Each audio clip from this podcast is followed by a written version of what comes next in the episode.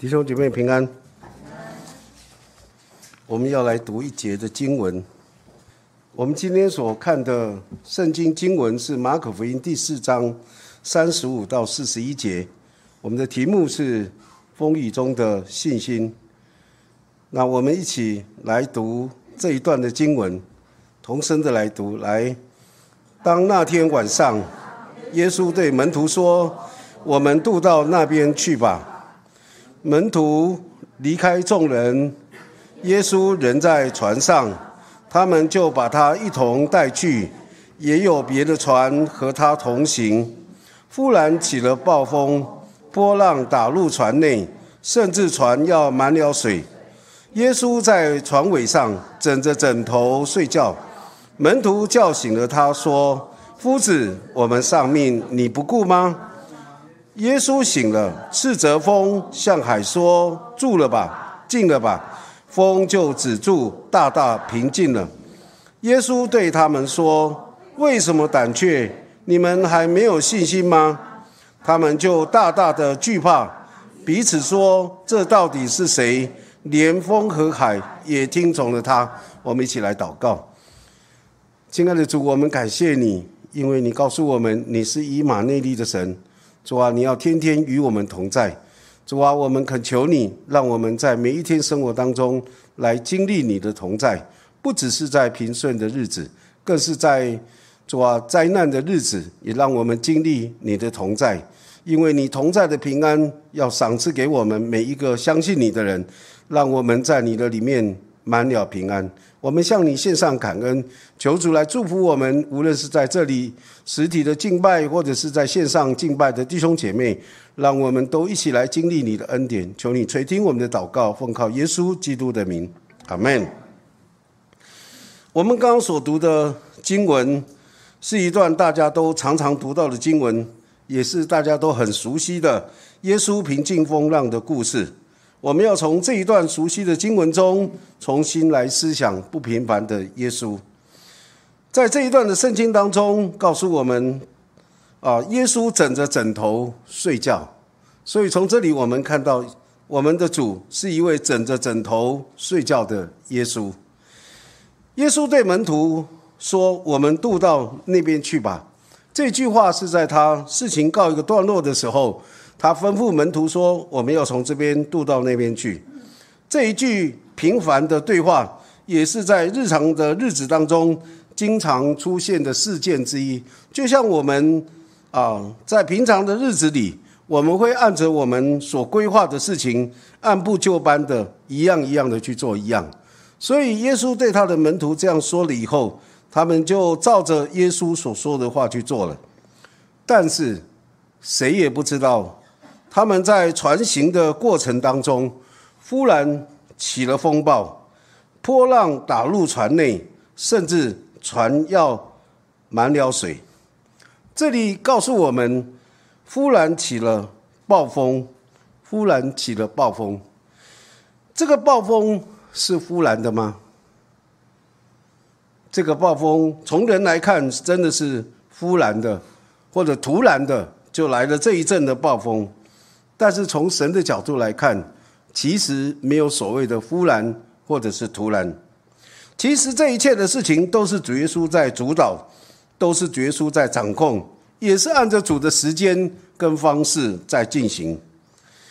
我们常常在想，请问弟兄姐妹，春夏都秋冬都是自然运行的吗？是不是？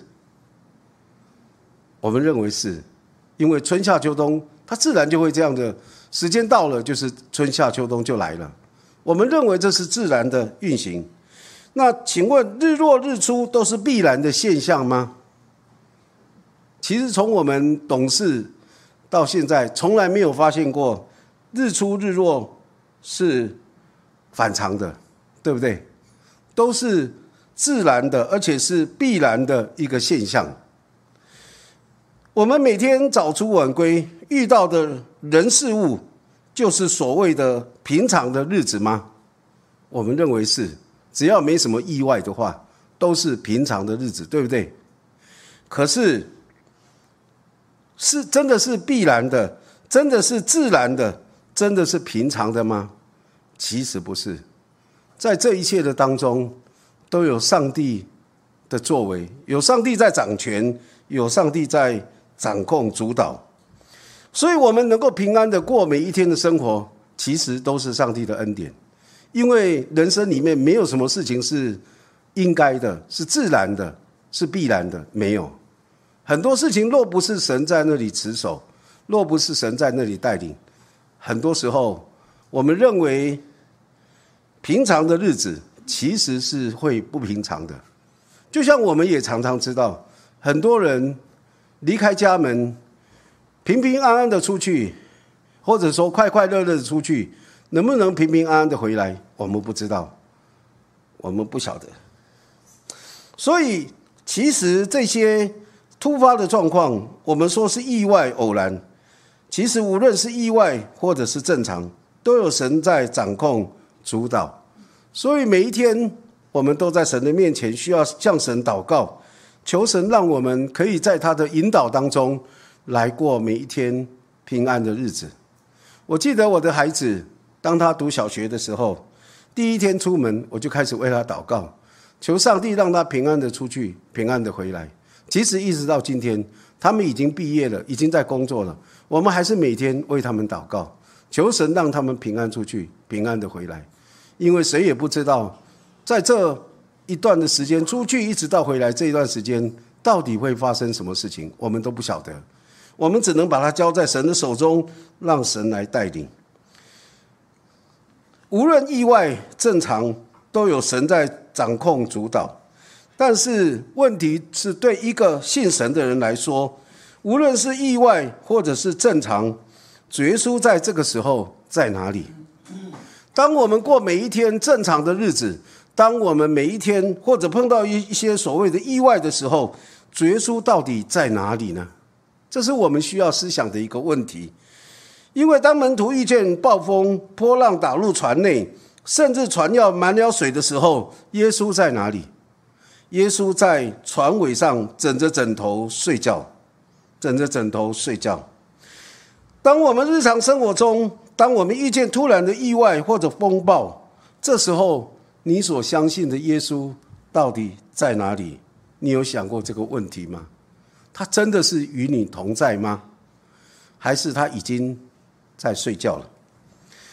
主耶稣在枕呃床尾上枕着枕头睡觉，我常常在想，他是累了吗？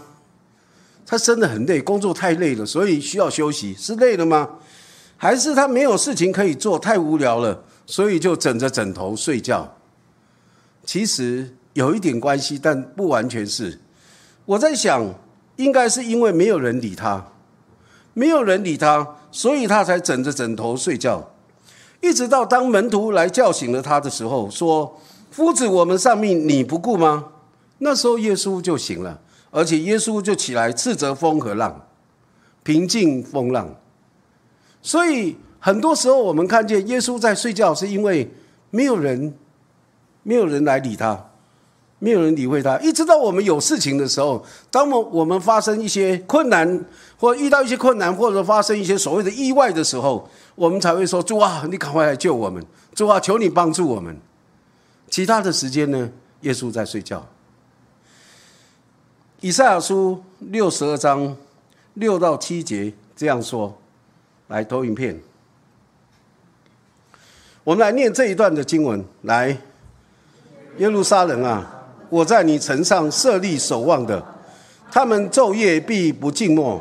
呼吁耶和华的，你们不要歇息，也不要使他歇息，只等他建立耶路撒冷，使耶路撒冷在地上成为可赞美的。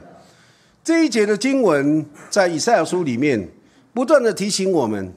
我们在神面前守望的人，我们这些信靠上帝的人，我们昼夜不要静默，不要说啊晚上没事了，所以大家都很安静，四四下无声，所以很安静，搞不好自己都睡着了。这里说呼吁耶和华的，你们不要歇息，也不要使他歇息，不断的呼求主，让主不休息。其实这一段的经文，可能我们以现代人的眼光来看。这个真的很烦呢。你看一个孩子一天到晚就叫爸妈啊，或者牧师等等的，你会觉得没事干嘛叫呢？我会觉得很烦。可是其实这段经文不是这意思，这一段的经文是要告诉我们，我们要常常来到主人面前呼求他。你不要让他休息，不要让他枕着枕头睡觉，你要让他真的是垂听你的祷告跟呼求，不是在困难的时候，也是在平常的时候，在平常的时候。其实神喜欢他的子民常常来呼求他，就像这经文所说的：“呼吁耶和华的，你们不要歇息，也不要使他歇息。”只等他成就我们的呼求，这是上帝的心意。这一段的经文，同样的意思在新约里面也有出现过。耶稣在切求的寡妇跟不义的官这个比喻当中，也是这样说。来投影片，这里耶稣说：“神的选民昼夜呼吁他，他纵然为他们忍了多时，岂不终久给他们伸冤吗？”下一章。我告诉你们要快快的给他们伸冤了。然而人子来的时候，遇得见世上有信德吗？耶稣讲到这个比喻的时候，讲到切求的寡妇跟不义的官。不义的官天不怕地不怕，但是他就怕这个寡妇，因为这个寡妇天天来缠磨他，天天来告诉他你要为我伸冤，为我伸冤。最后他说：我虽然天不怕地不怕，我就怕他来缠我。算了，赶快把他啊成就他所求的吧。为他伸冤吧，所以耶稣用这个比喻是在告诉我们，其实上帝也是要我们常常来到他的面前。可是耶稣说，当人子来到这地上的时候，找得到这样的人吗？天天来昼夜呼吁神，也不使他缺席的人吗？有这样的吗？这样的人吗？其实不太多。我们大部分的人都是在碰到困难难处，不知道该怎么办的时候，我们才临时怎么样？抱耶稣的脚，对不对？才不断的来呼求他。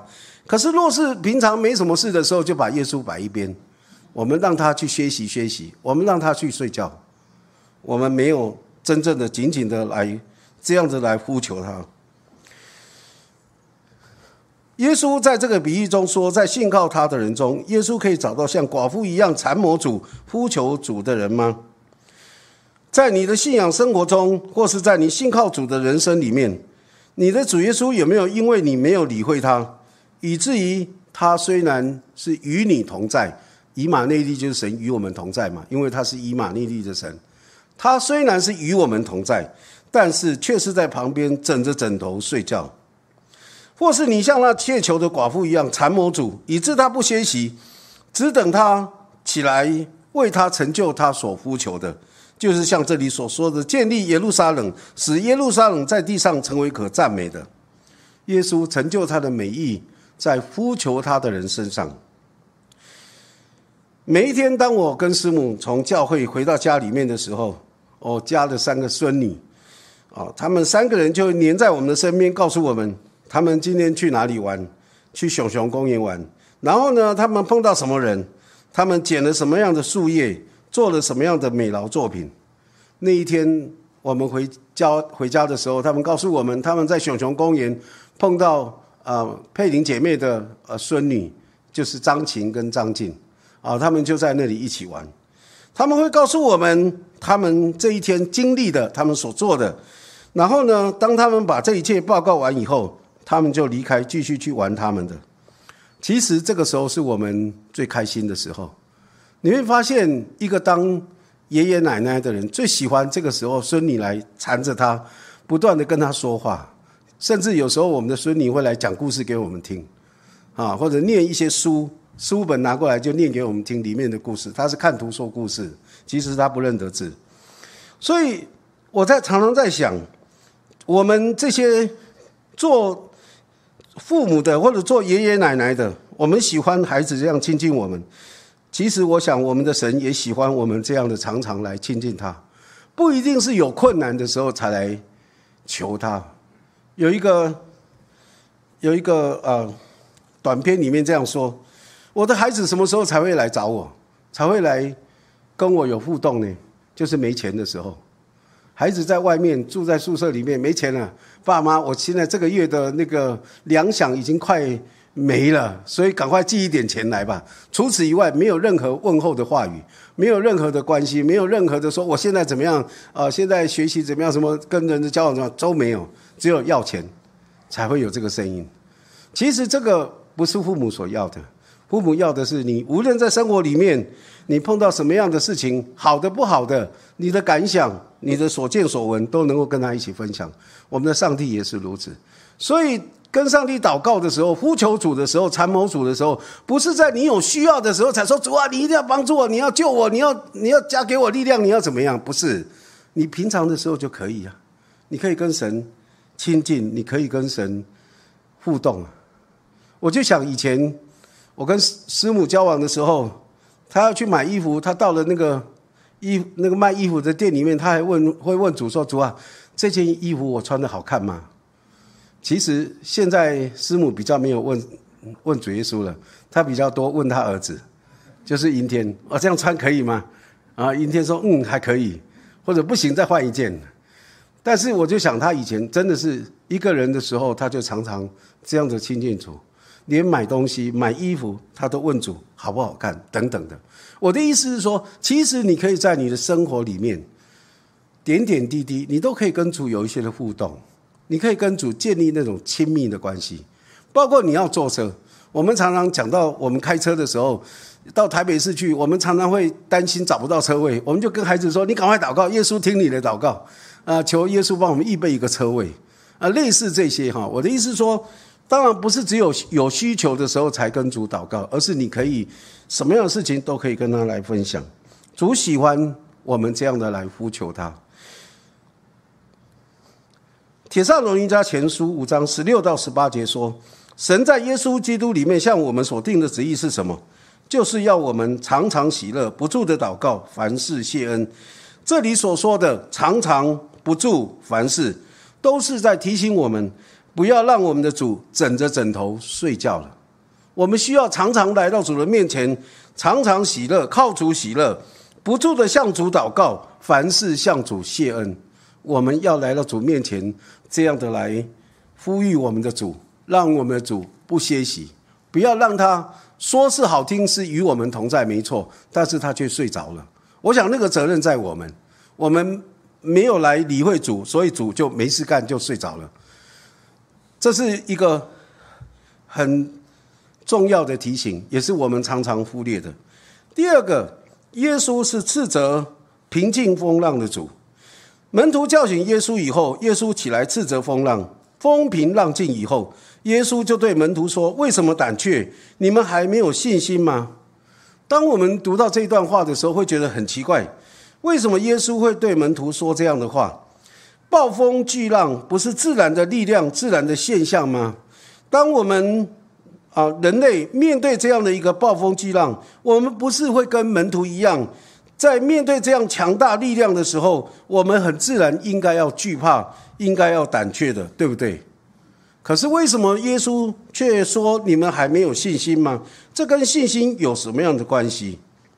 其实主耶稣在这里对他的门徒这样说，主要的原因是因为门徒面对暴风巨浪，因为惧怕胆怯，手足无措，就慌了。投影片就慌了。我们的投影片还没出来，请投影片帮我们啊，再下一张，再下一张，再下一张。门徒因为面对暴风巨浪，他们胆怯、害怕、手足无措，就慌了。当人在面对这些急难的时候，人慌了，大概不会去想到说：“哇，赶快紧紧抓住主，来呼求主。”只是一直在那里想说怎么办？怎么办？怎么办？但是没有来寻求主。第二个，门徒面对暴风巨浪，忘了主耶稣正在船上，主一直与他们同在，他们就忘了，因为慌了，所以他们就忘了，不知道主正在他们的船上与他们同在。第三个，门徒面对暴风巨浪的时候，他们不认识主耶稣是那一位驾驭或者掌控风浪的主，他们不了。不认识或者不知道，所以他们很紧张、很害怕。面对那些的呃暴风巨浪，他们非常的紧张害怕。第四个，门徒面对暴风巨浪，他们的眼目、心思的焦点都在风浪上面，不在主耶稣的身上。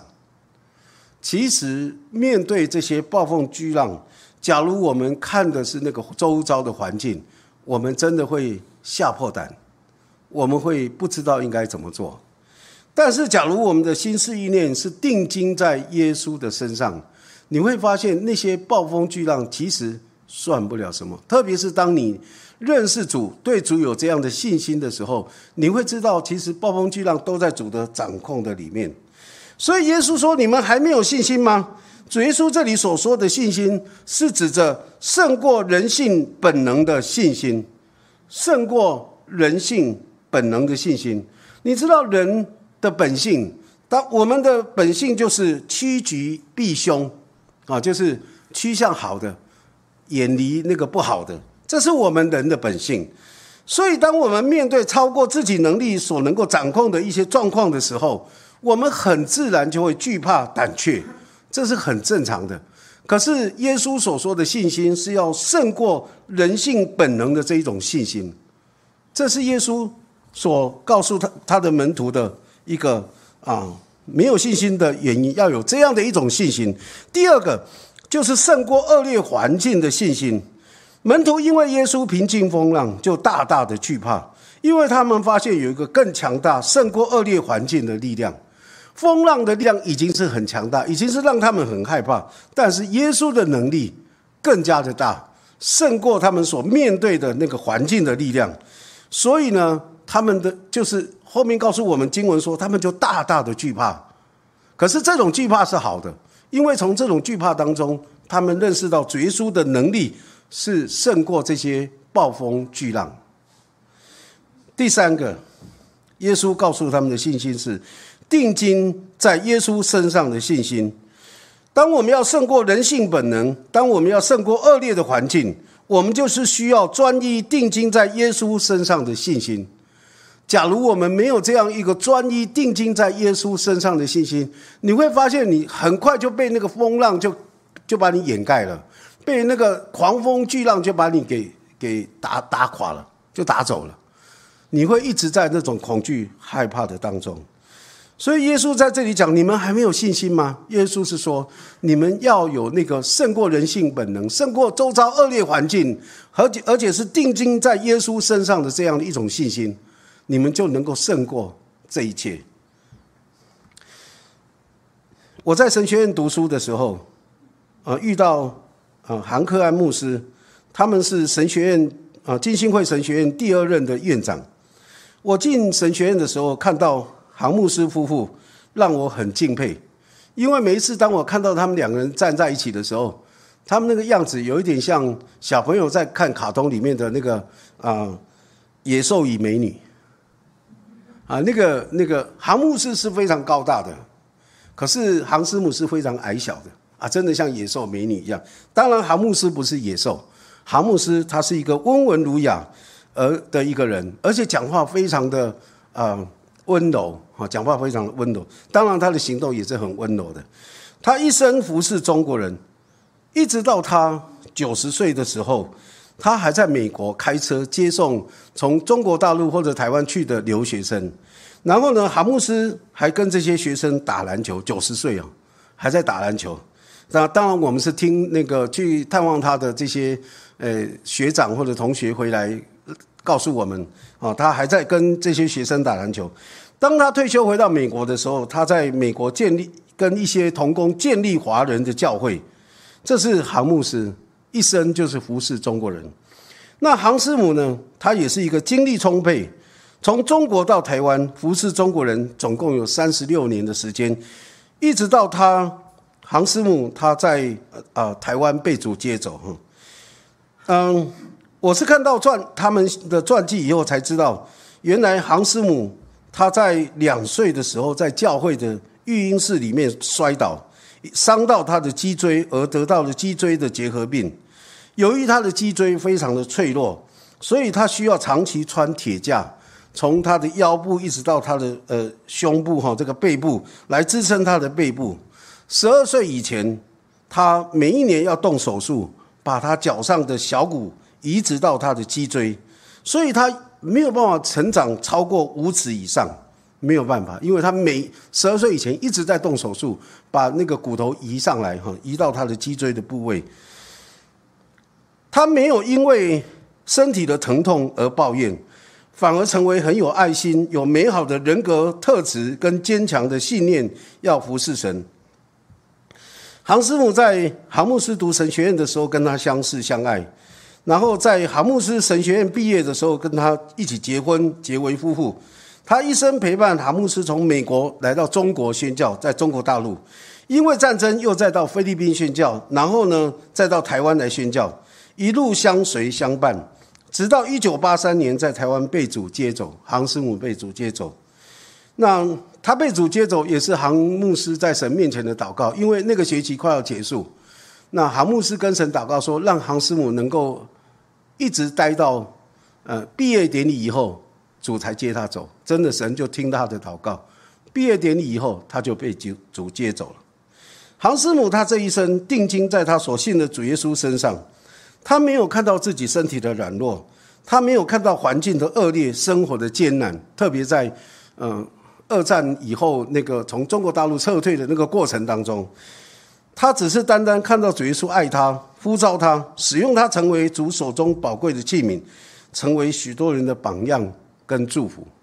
我觉得从这宣教士的身上，真的看到这些经过苦难的宣教士身上，看到他们对主的信心。真的是胜过自己人性的本能，胜过恶劣的环境，单单定睛在耶稣的身上，一生服侍主，让我非常非常的敬佩。我们一起来祷告，亲爱的主，我们在你的面前向你献上感恩。主啊，从这个我们很熟悉的经文的里面，主啊，你告诉我们，你喜欢我们常常来亲近你，你喜欢我们常常来呼吁你，你喜欢我们常常。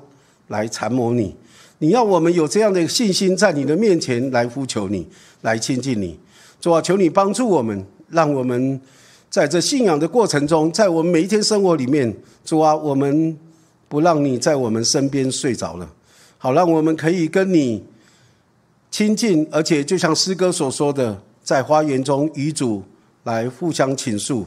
主啊，在生活的当中，我们也不断的呼求主，成为我们最好的朋友，成为我们最好的同伴跟支持。主啊，求主你来带领我们，让我们在一切所行的事上都认定你，都呼求你。主啊，你必定要指引我们的道路。